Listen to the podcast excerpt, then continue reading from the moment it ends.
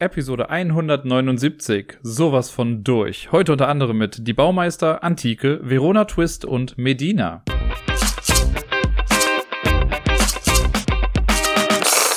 Einen wunderschönen guten Tag, Freunde der Sonne. Hier ist der Dirk mit der neuesten Folge vom Ablagestapel.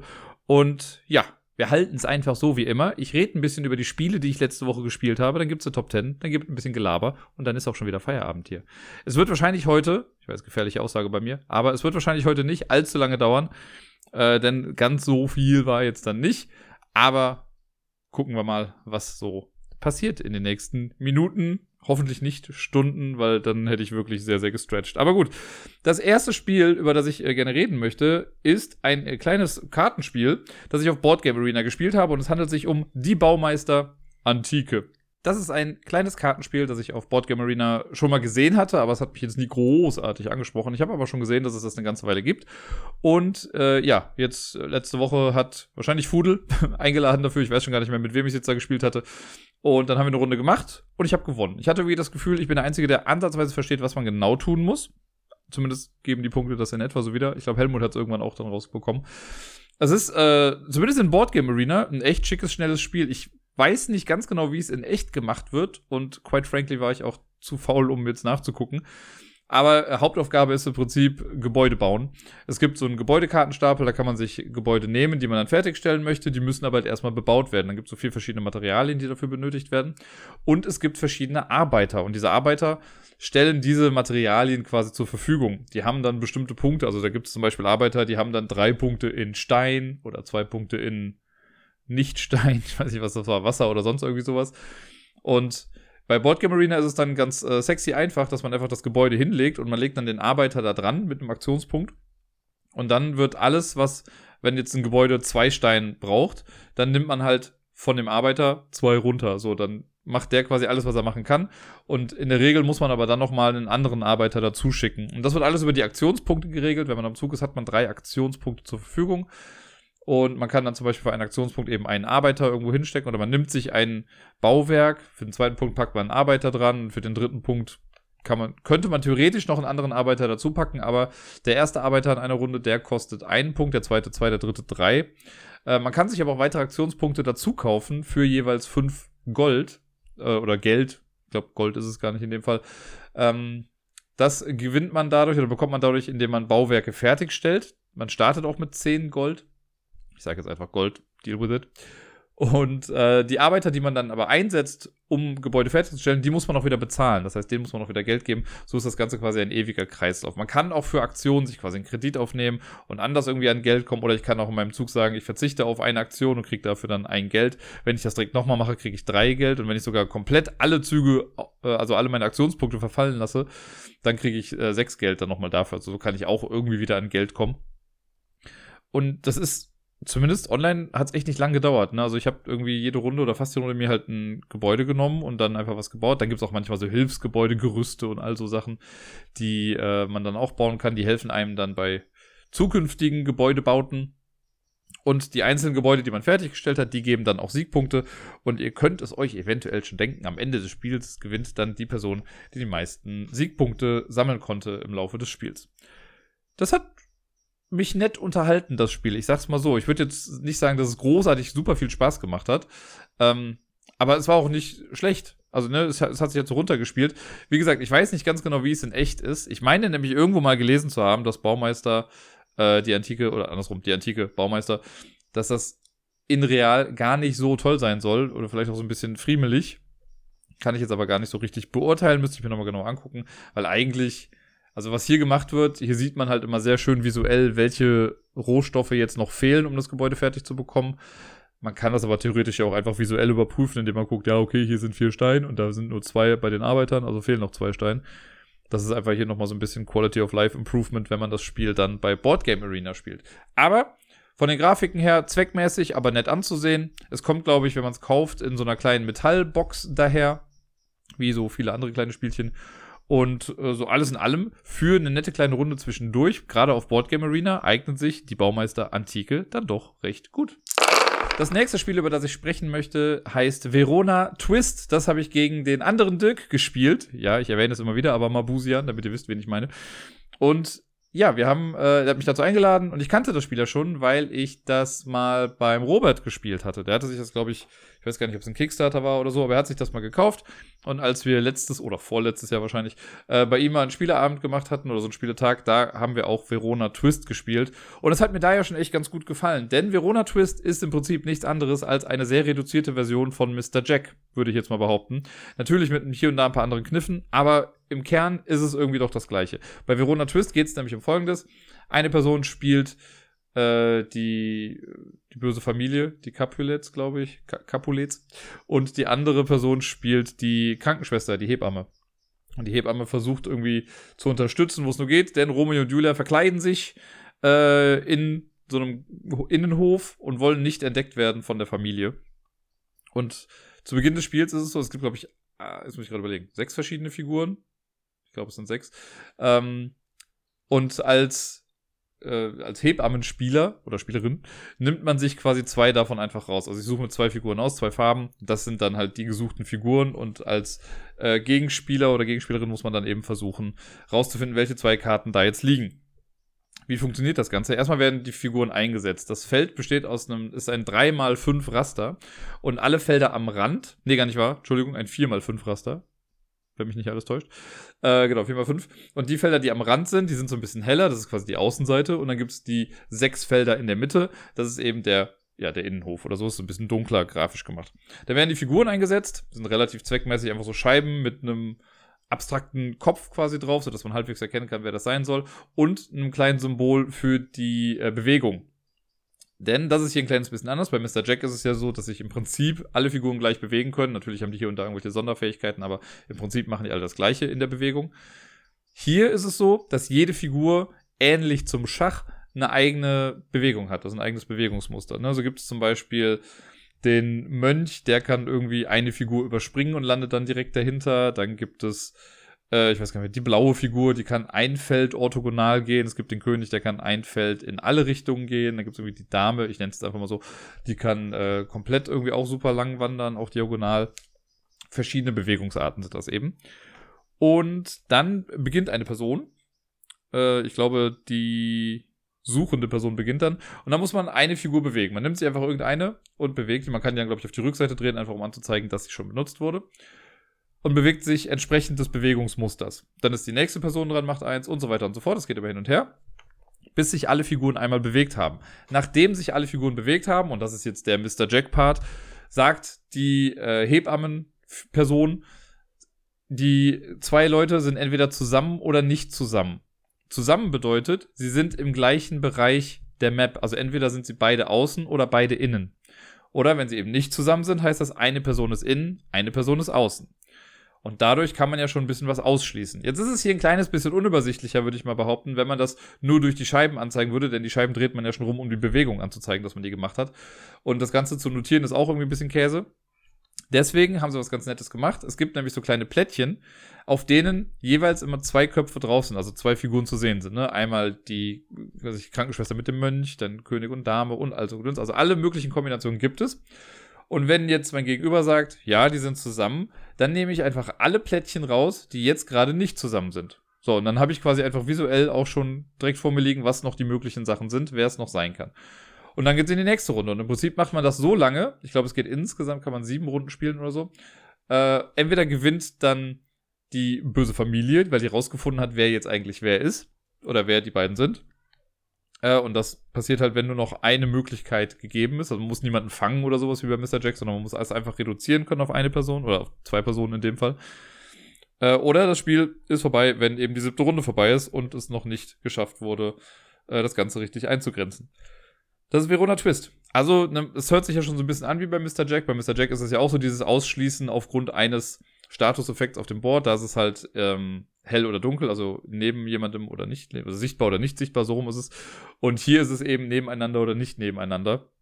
Und daraus ergibt sich das Ganze dann. Das ist ganz nett, weil man eben zwei Leute irgendwie decken muss. Dadurch, dass das Spielfeld so super klein ist eigentlich, ne, weil 4x5 ist einfach nicht so groß, besonders wenn da noch halt noch sechs Figuren sich da irgendwie rumtummeln. Äh, da muss man schon relativ taktisch vorgehen und man kann sich auch sehr in die Ecke buxieren. Ne? Wenn du eine Figur hast, die nur diagonal gehen kann und die landet halt in der Ecke und kommt da nicht mehr raus dann irgendwie. Ja, das ist halt ein bisschen Käse, aber das muss man dann irgendwie halt mit einplanen.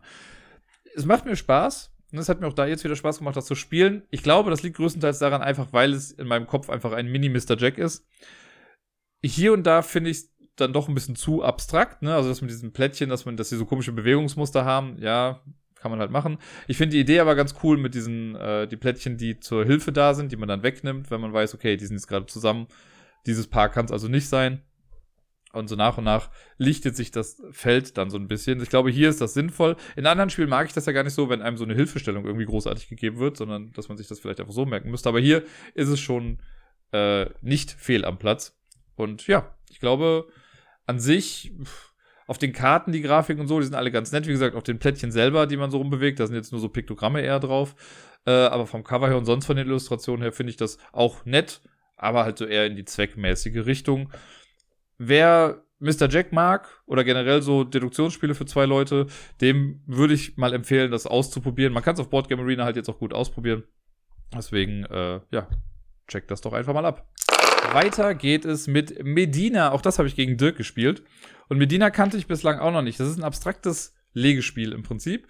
Und es hat auch wieder so schön einfache Regeln eigentlich. Man hat ein Spielfeld, ich weiß jetzt gerade nicht genau, wie groß das ist, also in welchen äh, Abmaßungen, also das ist so ein Raster. Äh, in den Ecken stehen jeweils Türme. Äh, und man kann quasi von Turm zu Turm immer so eine Mauer dann auch ziehen. Es gibt einen Brunnen, der irgendwo steht.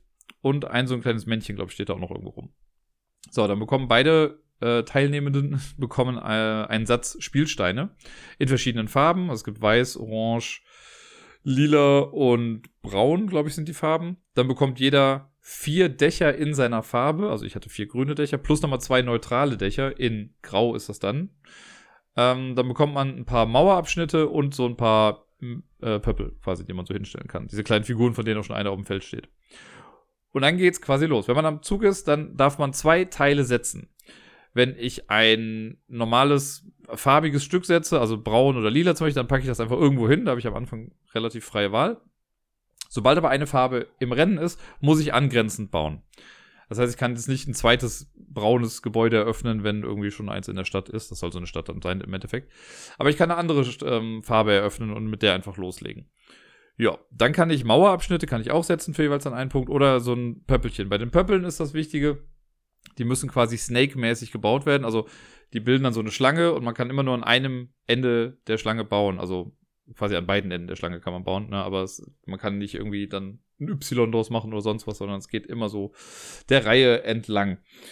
Bei den, äh, bei diesen Häusern, sage ich jetzt mal, bei diesen farbigen Sachen, da ist das Besondere. Ich habe ja schon gesagt, man muss die zusammenhängend bauen. Und man kann die aber auch dann werten. Das heißt, wenn ich sehe, ah, braun ist gerade schon relativ groß, dann packe ich da vielleicht mal mein Dach drauf. Wenn ich mein Dach als eine Aktion quasi auf was draufpacke, dann bekomme ich so viele Punkte für dieses Gebäude, wie gerade Steine in diesem Gebäude drin sind. Und es ist abgeschlossen. Es darf nichts mehr hinzugefügt werden. Das heißt, ab dann, wenn dann mein Gegenüber was Neues, Braunes bauen möchte, kann man quasi überall hingehen und das dann machen. Man kann auch ein neutrales Dach auf sowas packen, wenn man nicht möchte, dass das Gegenüber das halt bekommt. Ne? Oder wenn ich schon irgendwie braun gewertet habe und ich sehe gerade Mist, das neue braune Gebäude ist einfach viel größer, äh, da ist aber noch kein Dach von meinem, äh, von meiner mitspielenden Person drauf, dann packe ich halt eben neutrales Dach drauf, um das zu blocken und dann ist gut.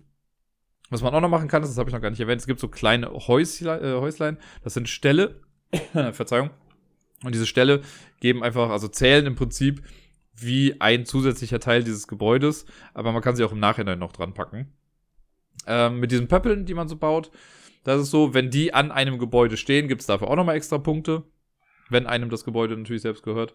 Und bei den Mauern auch so. Wenn man an einem Gebäude dann äh, Mauern dran hat, kriegt man dafür auch nochmal Punkte. Um es mal grob runterzubrechen. Ich finde es sehr cool. Also ich mag ja so abstrakte Legespiele. Das hatte ich ja letzte Woche auch schon mit Gopher. Komme ich gleich auch nochmal kurz zu. Ähm, wo die Regeln eigentlich relativ simpel sind, man gar nicht so viel pro Zug machen kann, aber doch viel überlegen kann. Und hier ist einfach sehr cool, weil das Spielfeld ist natürlich doch schon was größer dann. Und man sieht dann so, okay, nach und nach entstehen dann so kleine Häuserblöcke. Und ein bisschen Push Your Luck ist ja mit dabei, denn ich kann natürlich in meinem Zug entweder versuchen, so einen Gebäudekomplex noch zu erweitern. Ne, vielleicht mache ich einen Teil dazu und pack dann mein Dach drauf. Oder ich mache zwei Dinger drauf, in der Hoffnung, dass mein Gegenüber vielleicht nichts damit macht. Aber dann kann es immer sein, dass das Gegenüber dann sagt, ja, dann nehme ich das halt und pack dann seine, sein Dach da drauf. Man darf am Ende pro Farbe auch nur ein Gebäude quasi in seiner Wertung haben. Das heißt, ich kann es nicht sagen, gut, ich werte am Ende drei braune Gebäude, sondern wenn ich einmal braun gewertet habe, dann ist braun gewertet. Ähm, das heißt, da müsste ich auf die anderen Farben ausweichen.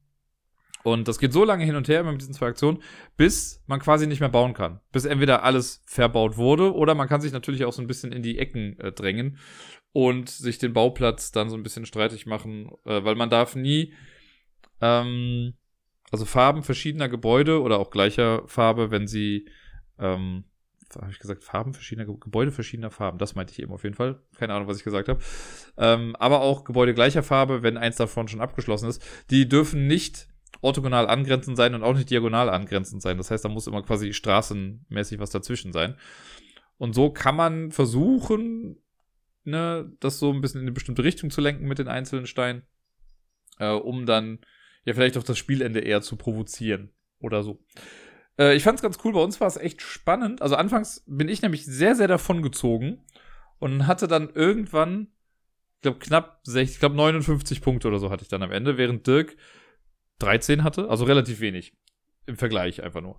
Und dann dachte ich die ganze Zeit so, ja, sieht ganz gut aus, aber insgeheim im Hinterkopf wusste ich halt auch immer noch, naja, ich habe aber jetzt auch schon alle meine Dächer gebaut. Bei mir kommen keine Punkte mehr großartig hinzu. Wohingegen er noch irgendwie, ich glaube, zwei oder drei Dächer hatte und ich wusste, dass Orange noch so ein Riesenkomplex wird. Und da hatte ich auch kein neutrales Dach mehr zu, um das zu blocken. Und ja, dann ist es im Endeffekt echt knapp ausgegangen. Er hat, glaube ich, mit 63 Punkten oder so gewonnen, also mit ein paar Punkten vor mir dann noch.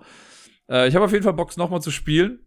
Und ich glaube, das ist auch ein Spiel, das sieht einfach real echt schön aus, wenn du diese Holzblöcke dann irgendwie so setzt, wenn das wirklich aus Holz ist ein, ein sehr, sehr tolles, abstraktes Spiel, wenn man auf sowas steht. Das ist jetzt nicht so, also ist eigentlich total egal, dass man eine Stadt baut. Man könnte wahrscheinlich auch irgendwie Gehirnzellen in einem Gehirn anordnen damit. Und es wäre äh, trotzdem immer noch das gleiche Spiel. Macht mir aber nichts. Ich finde, es sieht klasse aus. Es spielt sich flüssig und wenn man einigermaßen weiß, was man tut, kommt man sich hin und wieder auch ein bisschen intelligent vor. Und damit sind wir schon beim Board Game Arena Roundup. Äh, wir waren ja bisher schon immer bei Board Game Arena, aber jetzt sind so die Spiele, die wir ja schon kennen eine kleine Ausnahme gibt's da, aber den Grund habt ihr die letzten beiden Wochen auch schon erfahren, deswegen habe ich es jetzt hier reingepackt. Aber was war denn noch auf Boardgame Arena? Conspiracy haben wir mal in einer Viererpartie jetzt gespielt. Funktioniert einfach super. Ich mag Conspiracy mit jedem Spiel wirklich immer mehr. Es äh, entwickelt sich zu einer kleinen Perle. Versteht ihr? Weil in Conspiracy gibt's Perlen. Ich mach weiter. Äh, Seven Wonders, auch gespielt. Sehr knappe Ergebnisse. Ich glaube, wir hatten hier die letzte Seven Wonders Partie, die wir beendet haben. Da habe ich mit einem Punkt also bin ich da nur Zweiter geworden. Hätte ich irgendwas anderes mir gekauft, wahrscheinlich wäre es klüger gewesen, aber ah, sehr, sehr spannend, sehr cool. Seven Wonders, muss ich auch nicht viel zu sagen, habe ich oft schon was erzählt. Äh, gefällt mir aber echt klasse. Und manchmal denke ich mir so, vielleicht wäre es jetzt doch mal in der Zeit, irgendeine Erweiterung bei Seven Wonders reinzupacken. Aber ich finde Seven Wonders als Basisspiel an sich halt auch einfach schon sehr, sehr gut. Dann hat Helmut wieder angefangen, Hacktrick ins Rennen zu werfen. Hacktrick haben wir auch gespielt. Ich habe äh, super krass verloren, natürlich. Gegen Helmut kann ich in diesem Spiel einfach nicht mehr gewinnen. Ich hätte einfach, nachdem ich die ersten zwei, drei Male gewonnen hatte, aufhören sollen. Nein, es macht auch mit den Niederlagen immer noch Spaß. Es ist äh, sehr schön, wenn ein Plan dann doch irgendwie aufgeht. Ich hatte das jetzt in einer Runde zumindest mal, dass ich äh, mir im Vorfeld so überlegt habe, ja, okay, also jetzt im Vorfeld, aber in der Runde dann gedacht habe, okay, wenn ich jetzt das mache und ihn dazu zwinge, jetzt eine Karte zu spielen, dann kann ich auch eine Karte ziehen, dann muss er auch eine Karte ziehen, dann kommt dies, dann kommt das, bla bla bla. Und irgendwie ist es dann als genau so aufgegangen. Ich fand es mega cool, nur um dann in der Runde danach einfach quasi nach gefühlt drei Runden schon verloren zu haben. Aber trotzdem, tolles Spiel. Äh, ja, dann das Spiel, was ich gerade eben schon so halb angekündigt hatte, das äh, fällt in die gleiche Kategorie wie Terra Mystica zum Beispiel letztens.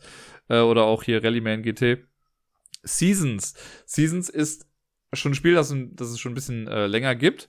Und ich habe das ein paar Mal auf Board Game Arena auch schon gespielt und habe anscheinend die vier Male, die es gespielt hatte, auch immer gewonnen. Nur jetzt nicht. Jetzt haben wir es zu viert gespielt und ich habe gefühlt die erste Hälfte auch nicht mehr wirklich gewusst, was genau ich da eigentlich mache. Äh, es hat auch sehr, sehr lange gedauert. Also gefühlt haben wir Seasons in Echtzeit gespielt. Und es ist, um es mal so ein bisschen runterzubrechen, ein äh, ja, ein Drafting-Spiel. Am Anfang werden Würfel gewürfelt und die draftet man dann. Das ist aber immer pro Jahreszeit quasi anders. Also ein Jahr in dem Spiel dauert vier Seasons, haha. Und man spielt drei Jahre. Und in, zu Beginn jeder Season äh, draftet man quasi einen Würfel aus der jeweiligen Jahreszeit. Und diese Würfel bestimmen dann, was für Ressourcen man bekommt. Und der, es gibt immer einen Würfel, der übrig bleibt. Der bestimmt dann, wie viele Schritte der Marker, es gibt da so einen Marker, äh, auf dem Seasonboard irgendwie weitergeht. Im Prinzip sammelt man im Spiel Ressourcen, äh, vier verschiedene, also die Elemente und versucht die dann umzuwandeln in Punkte. Entweder durch direkte Energieumwandlung oder man kann sich auch äh, Handkarten kaufen. Das sind dann so Artefakte.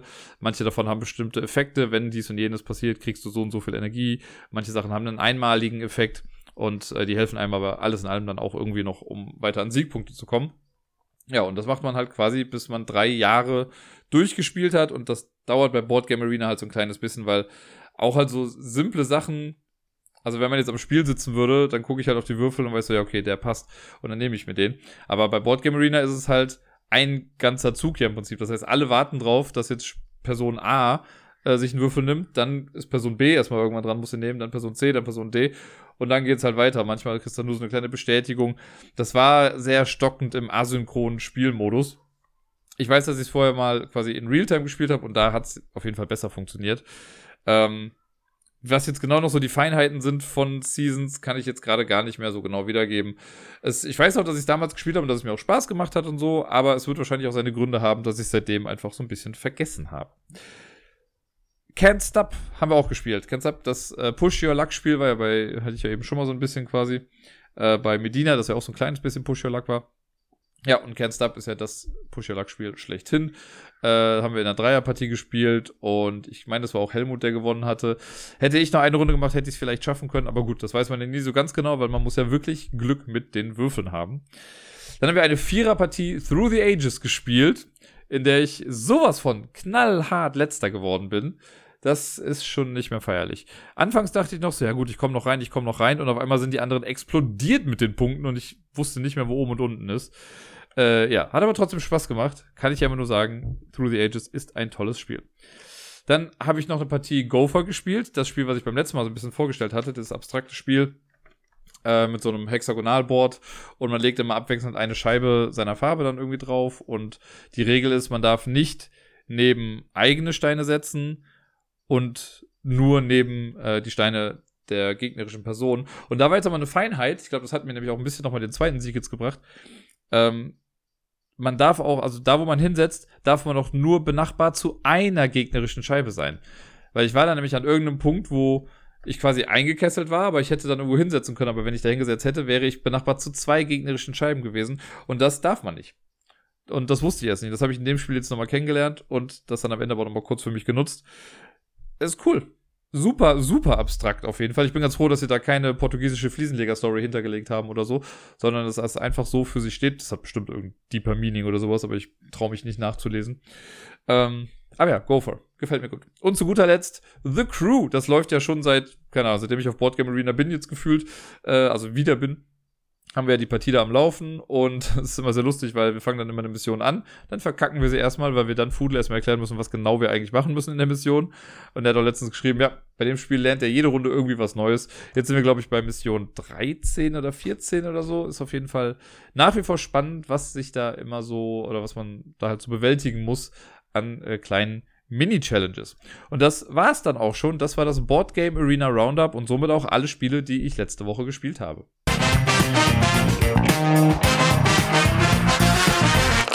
Damit kommen wir zur Top 10 Liste des heutigen Tages und da habe ich mich wieder an einer Idee aus dem Discord bedient. Da gab es nämlich zum einen die Idee von Dirk, der geschrieben hatte, mach doch mal eine Top 10 Liste mit Spielen, die du auf der Messe gekauft hast.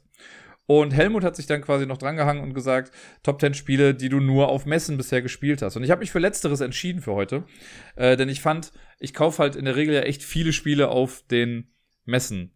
Und äh, das wäre vielleicht gar nicht so viel Neues da. Lustiger war für mich jetzt mal zu gucken, welche Spiele habe ich so auf der Messe gespielt, aber dann nicht gekauft. Aus welchem Grund auch immer. Es kann auch sein, dass sie dann einfach ausverkauft waren oder so. Ähm, oder es nur ein Prototyp war vielleicht auch. Aber das habe ich mal gemacht. Ich bin jetzt mal die Listen durchgegangen. Ich tracke meine Spiele seit 2016 in diesem Jahr oder auch im letzten Jahr bin ich natürlich ein bisschen, also ist es ein bisschen eingeschlafen, weil ich auch viel einfach nur online gemacht habe. Deswegen habe ich gar nicht mehr großartig alles immer mitgetrackt. Aber die von den Spielemessen bis 2019, da habe ich immer jedes Spiel getrackt. Deswegen konnte ich das ganz gut nachhalten.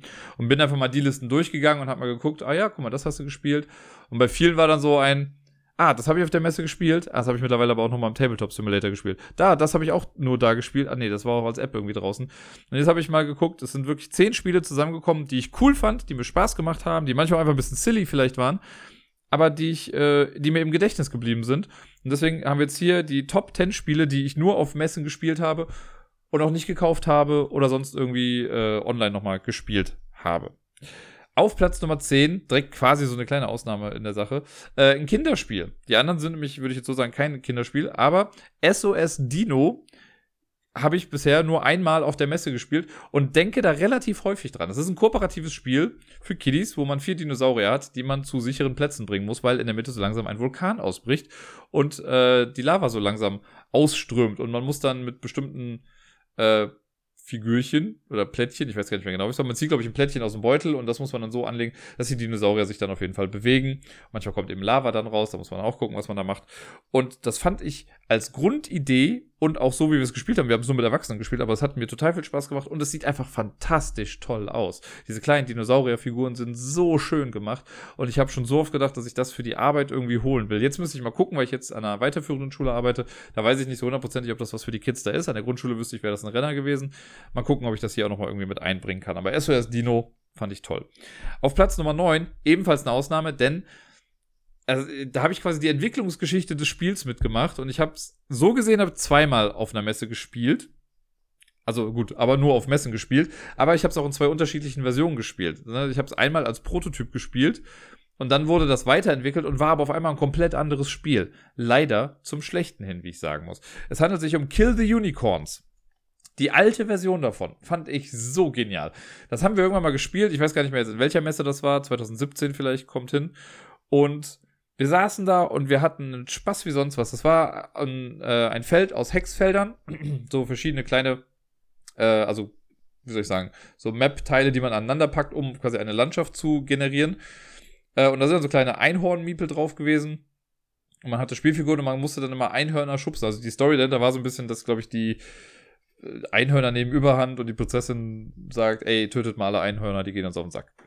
So, und dann musst du, äh, bist du halt einer, der das total macht, weil dann wird irgendwie gesagt, ja, die Person, die die meiste Einhörner tötet, ist halt der King im Ring und deswegen äh, prügeln sich jetzt quasi alle drum, die Einhörner kaputt zu machen. Und dann musst du sich dann immer so positionieren und die schieben, also immer in Abgründe schieben und so gedöns. Und das hat voll viel Spaß gemacht. Zumal es dann halt auch so Karten gab, die man auch ausspielen konnte. Und ich weiß noch, das Geilste war halt einfach, es gab dann die Nope-Karte. Das heißt, wenn du eine Aktion gespielt hast, konnte ich eine Nope-Karte spielen um die halt zu canceln. Und alleine Karten, die Nope heißen, haben schon einen hohen Stellenwert bei mir. Und ich weiß noch, dass Bödi, die mit am Tisch war, dann einmal noch irgendwie gefragt hat, das war so eine ikonische Frage, can you nope a nope card? Und dann meinte der Erklärer einfach nur so, ja, sure. Und dann fing das halt an mit Nope, Nope you, No you Nope und bla. Und wir haben nur noch Nope-Karten gespielt und es war sehr, sehr schön. Und dann wurde da raus, also dann gab es das irgendwie lange nicht, ich habe nichts davon gehört. Und dann kam es wieder raus, gleicher Name, Grafiken so ein bisschen ähnlich aber als so ein ganz komisches Kartenspiel. Und das haben wir dann irgendwann auch mal gespielt, aber es hat absolut keinen Spaß gemacht. Zumal, also vielleicht, da hing wahrscheinlich auch einfach noch ein bisschen immer dieses äh, Hinterherweinen mit dran. Aber das fand ich mega schade, dass das daraus geworden ist, dass sie quasi das, was das Spiel für mich interessant gemacht hat, also diese Board-Komponente mit dem Rumschieben und so, das haben sie komplett weggenommen. Und das war äh, ein Fehler meiner Meinung nach. Auf Platz Nummer 8, Folded. Folded ist ein äh, schnelles Reaktionsspiel. Jeder Spieler oder jede Spielerin bekommt so eine Art Brillenputztuch vor sich, das bedruckt ist. Äh, und da drauf sind, schlag mich tot, ich glaube 16 verschiedene Symbole oder so. Und dann wird äh, eine Karte in der Mitte rumgedreht und dann muss man dieses Tuch, was man hat, so falten, dass am Ende nur die gezeigten Symbole irgendwie zu sehen sind oder nur dieser Abschnitt auch zu sehen ist. Das heißt, man, in den einfachen Fällen muss man dann einfach, keine Ahnung, vielleicht das in der, also einmal halbieren dann nochmal vierteln und schubst hast du dann die richtigen Sachen da. Aber es gibt auch Sachen, wo du wirklich dann irgendwie nur eine Zeile umknicken musst, dann was drüber legst, dann wieder aufmachst und keine Ahnung. Wird ein bisschen komplexer, aber ich fand es sehr, sehr spannend und ich mag halt so Sachen, wo man schnell umdenken muss. Auch wenn ich da nicht necessarily gut drin bin in den Sachen, aber es macht mir Spaß. Auf Platz Nummer 7, das einzige Spiel auf dieser Liste, das ich nicht in Deutschland auf einer Messe gespielt habe, sondern in Birmingham auf der UK Games Expo. Da gab es natürlich eine ganze Menge coole Sachen, die Robert und ich da spielen konnten. Aber was mir so ein bisschen im Gedächtnis geblieben ist und was einige hier auch kennen werden, vielleicht, weil es, glaube ich, dann in der Spieleschmiede auch schon war und bei Kickstarter ist On the Underground. Das ist ein U-Bahn-Spiel. Ähm, das ich sehr sympathisch fand. Das ist nämlich so, dass man quasi ein äh, U-Bahn-Netzwerk hat, von London in dem Fall. Ich glaube, auf der einen Seite ist London, auf der anderen Berlin. Und in London äh, ist es dann so, dass es gibt halt einen Gast, eine Spielfigur quasi, die von A nach B gehen soll. Die macht so ein bisschen Sightseeing. Und wir steuern nicht diese Person, sondern wir bauen nach und nach Schienen. Und wenn die Person unsere Schienen benutzt, kriegen wir Punkte dafür. Und man weiß immer, wo die Person hingeht. Es gibt so verschiedene Sehenswürdigkeiten und so auch. Äh, und dann weiß man, wo die hingeht. Und sie nimmt dann nämlich immer, oder die, die, die Regel ist, die Person bewegt sich immer so, dass sie möglichst wenig zu Fuß laufen muss. Was ein bisschen sarkastisch ironisch ist, weil es gab auch eine Figur im Rollstuhl, aber ihr wisst, was ich meine. Ähm, die möchte halt möglichst wenig zu Fuß gehen. Und es kann auch mal sein, dass sie dann total den Umweg mit der Bahn fährt, weil sie dadurch dann direkt ans Ziel kommt statt vielleicht einfach nur auszusteigen und drei Meter weiter zu laufen. So im Prinzip. Und das, dieses, diese AI-Regel, sag ich mal, die muss man sich einfach nur gut im Kopf behalten. Und so versucht man dann seine Schienen so zu bauen, dass die möglichst oft benutzt wird. Was ich auch ganz nett hier fand, war, wir haben es, glaube ich, damals zu viert gespielt und es gibt aber mehr Farben auf jeden Fall. Oder waren wir zu dritt? Ich glaube, wir waren zu viert und es gibt, ich, irgendwie acht Farben. Deswegen hatte dann jeder zwei Farben, mit denen er gespielt hat. Dann konnte man so ein bisschen ähm, ein bisschen rumtaktieren, welche Farbe man wo hinsetzt und so. Fand ich sehr cool von der Idee. Wenn man die Berlin-Seite gespielt hat, da war noch mal ein bisschen was anderes. Da gab es dann äh, für bestimmte andere Sachen nochmal Sonderpunkte. Und ich glaube, durch den Kickstarter kamen ja noch mehr Städte mit hinzu, die auch alle irgendwie so ihr eigenes Ding noch mit reingebracht haben. Auf Platz Nummer 6 ein recht unscheinbares Spiel von einem Verlag, dessen Name mir gerade nicht einfallen will, aber es ist der Verlag, der auch Magic Maze rausgebracht hat. Sit Down, heißt nicht so, ich glaube ja. Die haben mal das wunderschöne Spiel Gravity Superstar rausgebracht. Ich meine, das war sogar vor zwei Jahren oder so auf der Messe. Ähm, das hat gar nicht so viel Liebe abbekommen, das Spiel. Und viele haben gesagt, so ja, es ist halt relativ austauschbar. Und vielleicht ist es das auch, aber es hat mir echt viel Spaß gemacht, weil es macht auch eine Sache, ähm, eine Mechanik, die ich eigentlich immer ganz cool finde in Spielen und äh, es gibt mehrere Spiele, die das machen. Das ist jetzt gar nicht so außergewöhnlich, aber es ist die Idee von, wir haben fünf Karten auf der Hand, auf denen sind Bewegungen drauf, die wir machen können. Sowas wie, okay, geh einen Schritt nach rechts und fall dann runter oder spring nach oben oder sonst wie. Und die Karten legt man nach und nach ab. Und entweder kriege ich alle meine Karten wieder, wenn ich die letzte Karte gespielt habe, oder es gibt halt eine Karte in der Hand, die ich halt auch zwischendrin einfach spielen kann, um dann alle Karten wieder zu bekommen. Ne, dann verliere ich zwar quasi irgendwie einen Zug, weil ich da nicht großartig was mache, aber ich habe wieder alle Bewegungsarten danach auf der Hand. Und das mag ich. So dieses, äh, ja, Karten ausspielen und entweder sagen, gut, ich hole frühzeitig meine Karten wieder zurück, verliere dann eventuell kurz ein bisschen Zeit, kann aber dann stärker wieder durchstarten. Oder ich spiele erst alles runter und krieg sowieso meine Karten dann wieder äh, und fange dann einfach ohne Strafe quasi an weiterzumachen. Und hier ist es bei Gravity Superstar ist es so, dass man für seine Figur die Gravitation immer so ein bisschen verändert. Man guckt auf so ein Raster und was für mich vielleicht die Schwerkraft ist, also nach unten, ist dann für die Person, die mir gegenüber sitzt, halt der Himmel. Also da muss sie halt hinspringen. Und dann kann man seine Figur drehen und dann fällt sie in eine andere Richtung und man versucht so Sterne einzusammeln. Ich fand das sehr schön, es sah klasse aus, es hat sich super gut runtergespielt. Ähm, ja, da hätte ich mir fast gewünscht, dass ich es da mitgenommen hätte, weil da denke ich häufiger noch dran, an dieses Spiel und das, an das ganze Prinzip dahinter. Auf Platz Nummer 5, äh, auch ein Spiel von vor zwei Jahren, da sind ein paar Spiele von vor zwei Jahren drauf, aber auch andere. Ähm, das ist Queens, To Be or Not To Be. Ich glaube, vor zwei Jahren gab es auf der Messe drei, vier, fünf Spiele mit Bienen und das war eines davon und das hat mir aber Spaß gemacht. Im Prinzip war es Polyominos sammeln und anlegen, äh, aber auch auf so Bienenstöcke oder so noch achten. Äh, eigentlich auch gar nicht so viel Neues. Aber ich weiß, dass wir da saßen, das gespielt haben. Irgendwie hat alles Sinn ergeben. Es war eine logische Erklärung. Und das Spiel an sich hat Spaß gemacht. Wir saßen und dachten, ja, das ist echt ein nettes Spiel. Und hätte es das damals auch gegeben, hätte ich das auch gekauft. Aber es war dann schon ausverkauft, leider. Das, das war der einzige Grund, warum ich es nicht mitgenommen hatte. Und im Endeffekt danach war es auch ein bisschen schwierig zu bekommen. Und ja, deswegen hatte ich es dann nicht. Aber Queens, To Be or Not To Be, auch ein tolles Spiel. Dann auf Platz 4 ein Spiel, über das ich glaube ich schon mal hier und da gesprochen hatte. Äh, Nyctophobia. Nyctophobia ist ein einer gegen alle Spiel Wobei man dazu sagen muss, dass die Person, die gegen alle spielt, eher als eine Art Spielleiterin oder Spielleiter fungiert und nicht als reiner Gegenspieler. Weil die Person, die alleine spielt, hat einen klaren Vorteil. Nyctophobia, für die, die es nicht wissen, ist das Spiel, bei dem alle, bis auf eine Person, blind spielen. Man muss sich quasi so eine abgedunkelte Sonnenbrille anziehen oder so komplett dicht, so dass man nichts mehr sehen kann. Und äh, warum das so besonders ist, weil in anderen Spielen muss man ja auch die Augen zumachen. Aber hier ist es so, dass es trotzdem ein Board gibt, auf dem man sich bewegt. Und das ist so ein Plastikbrett. Äh, jeder hat einen Spielschein, da hält man seinen Finger quasi die ganze Zeit drauf. Und mit den anderen Fingern fühlt man dann, wo es dann weitergeht. Und dann sagt man, okay, ich gehe ein Feld nach Norden und ich gehe ein Feld nach rechts oder sonst wie. Und die Person, die was sehen kann, sieht halt alles und manipuliert manchmal auch das Spielfeld vielleicht ein bisschen oder führt dann die Leute auch. Versucht aber auch ultimately quasi mit einer Killerfigur hinter den anderen herzulaufen und sie kaputt zu hauen. Und das äh, ist halt sehr cool. Und dann kann man, es gibt auch so Sachen wie mit, ja, du darfst jetzt lügen, du darfst jetzt die Wahrheit sagen, was auch immer, wenn man irgendwie was gefragt wird. Ähm, das habe ich noch gar nicht so ganz verstanden, aber die eine Partie, die wir gespielt haben auf der Messe, die fand ich doch sehr, sehr lustig. Und es gibt immer so Spiele, da muss man so eine gewisse Scheu ablegen. Ich weiß auch bei Witness zum Beispiel, worüber ich ja neulich auch schon mal gesprochen hatte, da ist ja auch so, ne, wann spricht man heutzutage jemandem nochmal so wirklich ins Ohr leise? So, und das irgendwie selbst bei guten Freunden mal zu machen, ist irgendwie vielleicht erstmal so ein bisschen komisch. Da muss man erstmal diesen, über seinen eigenen Schatten springen das machen. Und hier ist das eben, man berührt sich halt oft zufällig eigentlich. Ne? Also gerade die, die Person, die das leitet, jetzt nicht, die muss ja wirklich dann gucken, so, ich setze dich jetzt hier hin und du machst jetzt da und da was.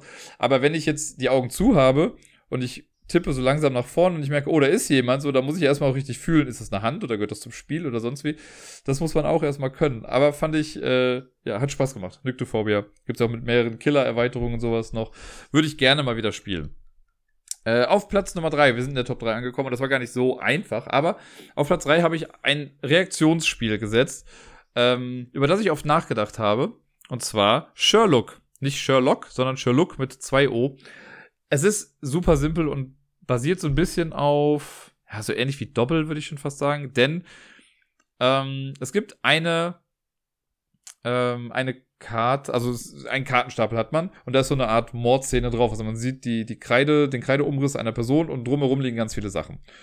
Und dann wird eine Karte aufgedeckt und man muss sagen, wie viele Unterschiede man findet zu der Karte davor, glaube ich, oder zu der Rückseite. Ich glaube, die Rückseite ist immer das Masterbild oder so.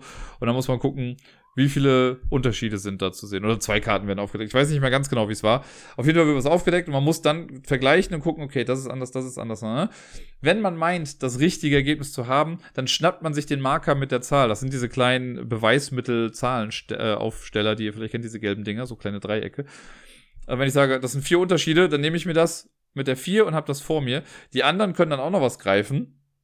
Ähm, auch wenn sie selbst denken, das wäre auch 4, dann müssen sie sich halt eine andere Zahl nehmen.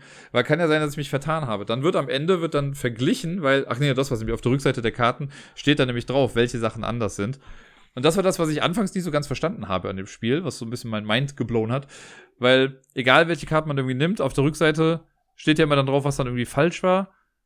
Und das habe ich nicht so ganz verstanden. Also es gibt, glaube ich, ein Masterbild einfach. Und da haben sie dann einfach Sachen hinzugefügt oder auch mal weggenommen oder so, die dann halt anzeigen, was jetzt richtig und was falsch ist.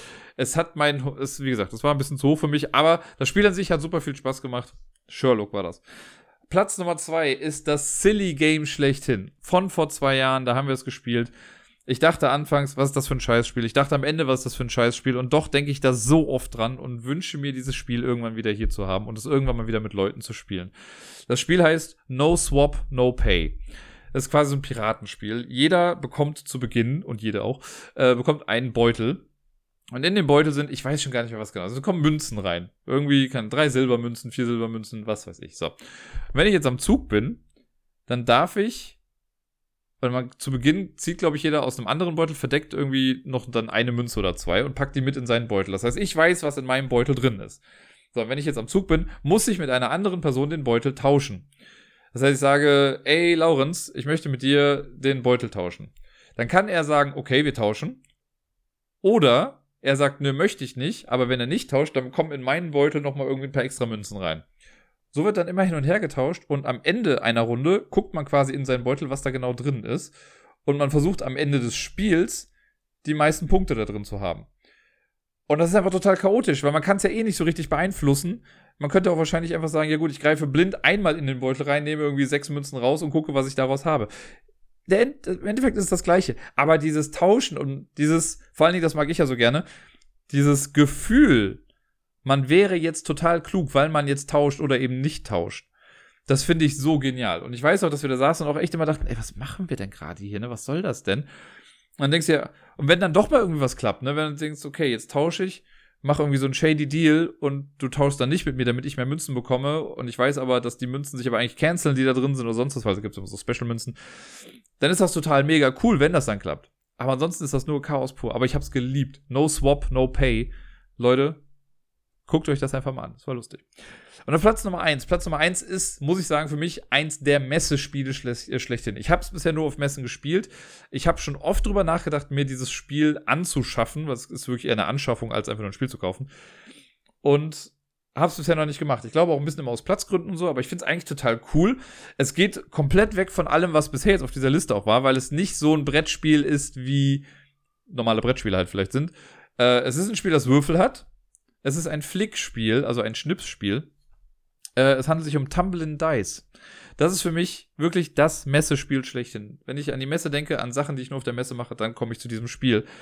Tumbling Dice ist, äh, ja, man könnte es sowas wie Dart im Prinzip. Man hat so ein großes Board, das ist wie so eine kleine Treppe, die so langsam runtergeht. Und obendrauf auf so einen Startpunkt setzt man einen Würfel. Man kann sich entscheiden, mit welcher Seite der oben liegt. Und dann muss man diesen Würfel schnipsen. Und der soll dann im besten Fall Stufen runtergehen. Die ersten zwei Stufen, also die erste ist ein bisschen größer, die zweite ein bisschen schmaler. Und die dahinter, das sind, ist keine durchgehende Stufe, sondern das sind aber so drei kleine Nupsis, die da oben so dran sind. Und die geben aber auch die meisten Punkte. Am Ende des Spiels ist es nämlich so, man guckt einfach, wo liegen meine Würfel, auf welcher Etage. Und dann wird jeder Würfel bei jedem Würfel wird die Zahl, die jetzt gerade oben liegt, mit der Etage quasi multipliziert. Das heißt, wenn ich mit einer 6 auf, der, auf diesen kleinen Dreier-Nupsi-Feldern irgendwie lande, dann kriege ich dafür direkt 18 Punkte. Wenn ich nur auf der 1 lande, kriege ich dafür halt kaum Punkte. Ne? Und wenn halt ein Würfel runterfällt, gibt es dafür keine Punkte. Oder wenn der überhaupt nicht weit genug kommt, gibt es dafür auch keine Punkte. Jetzt kann man natürlich auch so arschig sein und darf auch die Würfel der anderen wegschnipsen.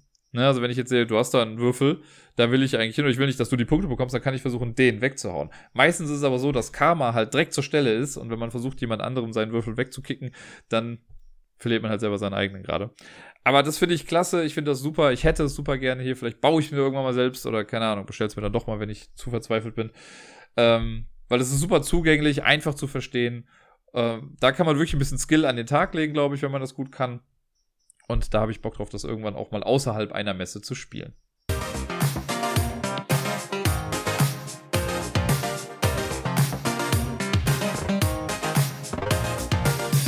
Und sonst so. Ich meine, es wäre was warm, oder? Puh. Naja, später mehr dazu.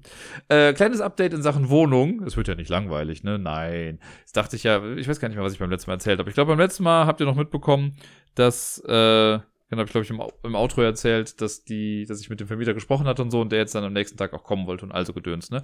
Ja, äh, das war sehr spaßig, weil es hat sich jetzt rausgestellt, dass der Objektverwalter, der sonst hier immer zuständig war für alles, mit dem ich sonst auch telefoniert habe und dem ich E-Mails geschickt habe und so, dass er einfach nicht mehr da arbeitet. Wahrscheinlich hat er gar nicht richtig eine Übergabe gemacht oder so. Ähm, und deswegen hat er wahrscheinlich auch nicht auf meine E-Mails geantwortet, die dann noch so kamen alle. Naja, schade Schokolade. Mein Vermieter hat sich aber jetzt auch nochmal drum gekümmert und der war letzte Woche Dienstag dann mal hier. Zum ersten Mal nach all der Zeit. Er meinte zu mir, Herr Roos, ich bewundere Ihre Engelsgeduld, denn ich hätte das nicht so lange ausgehalten. Ich finde es immer lustig, wenn Leute mir das halt so sagen, ne? weil ich denke mir, ja, was soll ich denn sonst machen? Ich kann hier, also, ich habe ja, ich hab ja eine Choice. Ich kann mich aufregen wie ein HB-Männchen irgendwie und es wird auch nicht schneller, oder ich kann es halt gelassener sehen und trotzdem natürlich immer ein bisschen Druck machen, ne? aber bringt ja nichts, wenn ich mich ständig drüber aufrege, auch wenn es scheiße ist. Naja, er war jetzt hier, hat sich alles angeguckt und hat echt ist hier Kopfschüttelnd durch die Wohnung gegangen und meint so, ey, wie halten Sie das denn aus so lange, ne? Also gerade auch die Sache mit, dass ich ja keine Dusche habe seit einem halben Jahr jetzt. Ähm, was jetzt dazu geführt hat, dass ich sehr wahrscheinlich jetzt äh, erstmal nächsten Monat auch gar keine Miete zahlen muss, zumindest oder die warmen Miete, also den Teil davon quasi, ne, für die Nebenkosten. Äh, aber sonst so halt keine Miete. Weil er meinte, ja, sie wohnen doch hier in der Baustelle, das geht ja nicht. Ja, soll ich sagen? Ich habe dem ja auch Fotos geschickt schon mal im Vorfeld.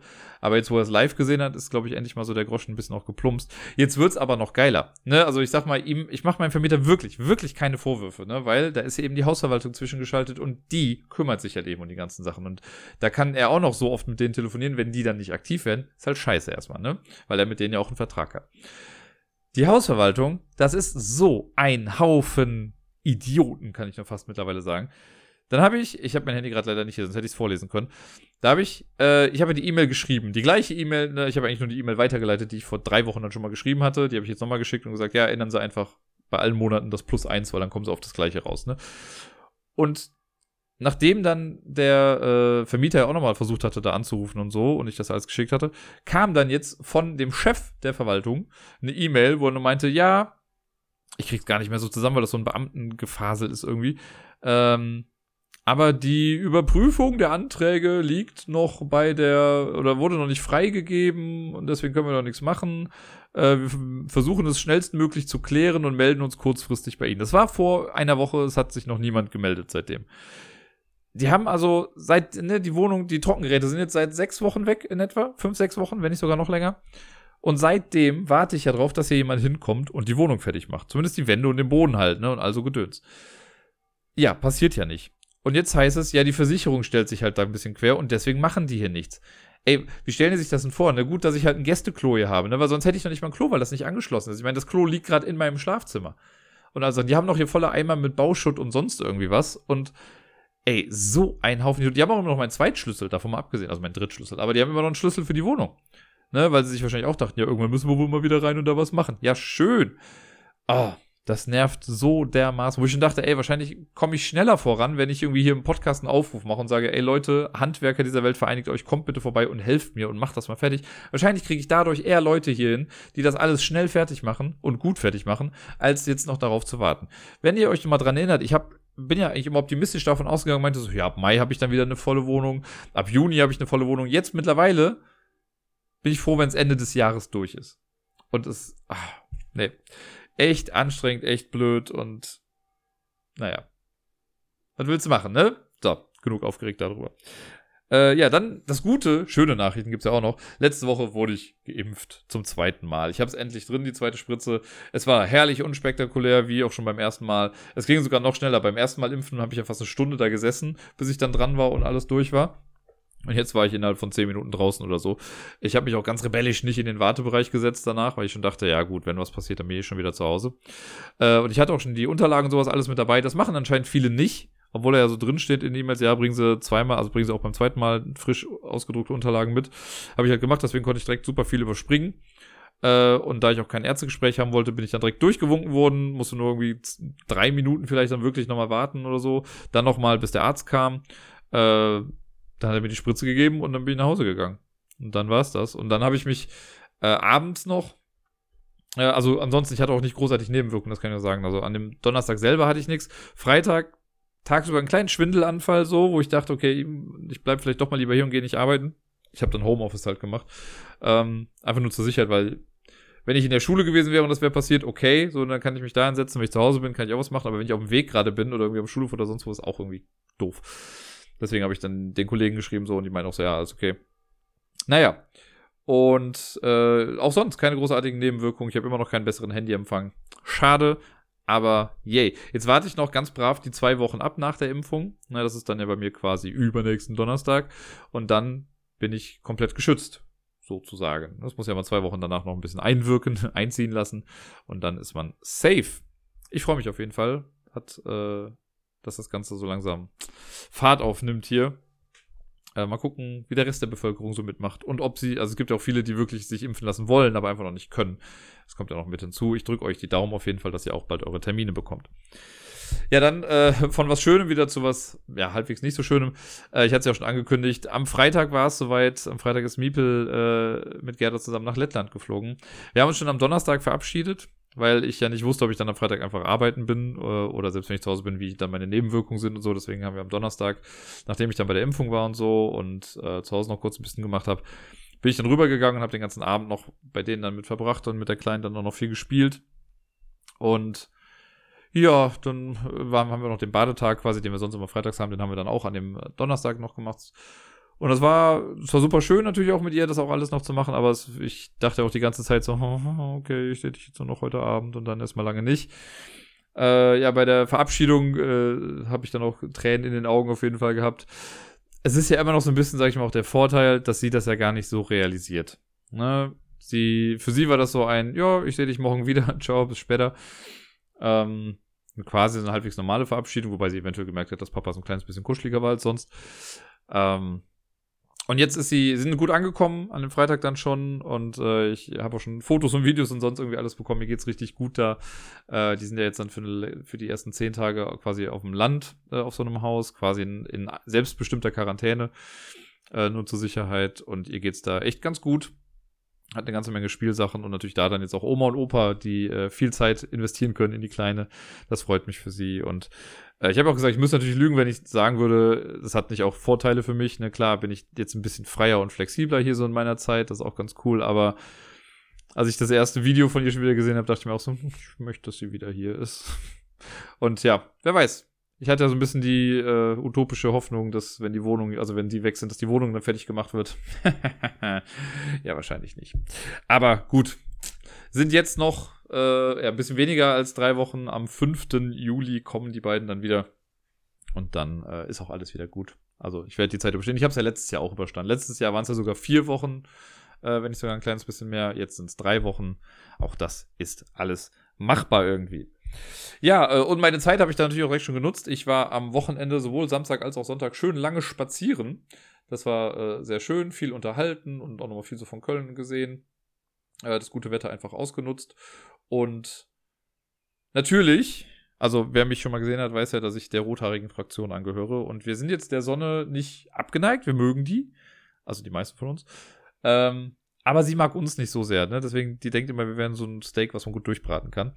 Ich kriege relativ schnell Sonnenbrand.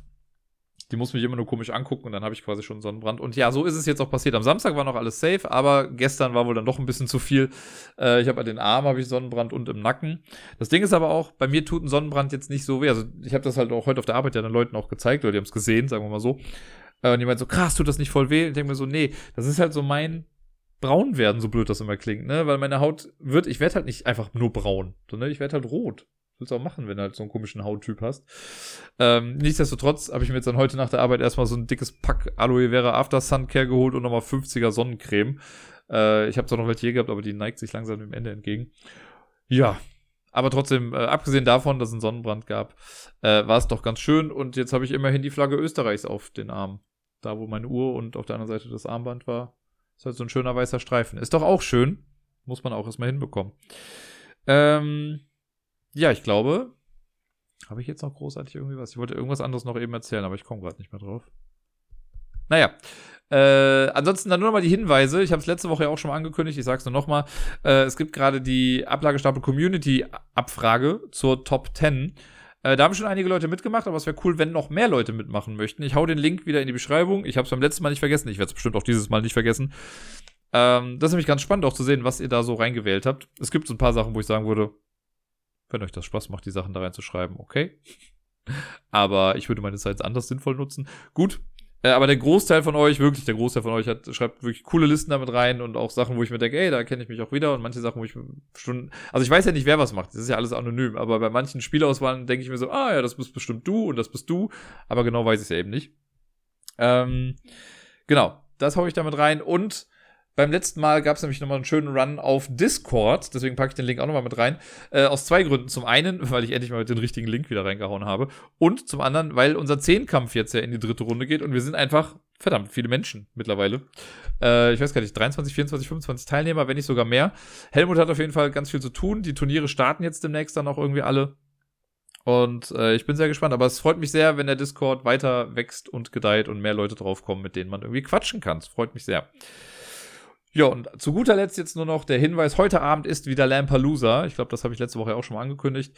Ähm, der Bayer moderiert. Ein paar Sachen muss ich gleich noch besorgen, bevor es gleich losgeht. Ich habe jetzt am Wochenende auch mein OBS-Programm wieder so hinbekommen, dass es zumindest Lampalooza streamen kann. Ich hoffe, dass das jetzt auch alles funktioniert. Ist alles noch sehr auf wackeligen Beinen hier. Aber ja, trotz des tollen Wetters setzen wir uns gleich dann für zwei Stunden vor den Rechner und äh, spielen Lampalooza. Es wird bestimmt lustig, kommt gerne vorbei. Es wird auch sehr hitzig vor allen Dingen. Wir hatten nämlich eine Wochenaufgabe und die hat äh, Lampen intern für sehr viele Diskussionen gesorgt am Wochenende.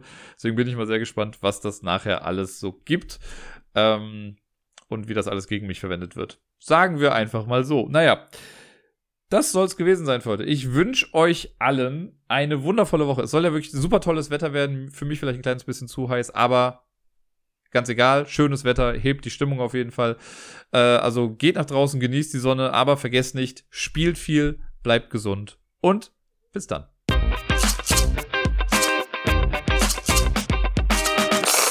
Kinder können ja übrigens so grausam sein. Ne? Ich habe heute mit meinen Kids auf der Arbeit zusammen gegessen und dann kommt das ja immer mal wieder auf und wegen so, oh Herr Roos, wie alt sind Sie? Und dann sage ich meistens, schätzt doch einfach mal. Und äh, ja, ich wurde heute, also das niedrigste war 23, das höchste war 104.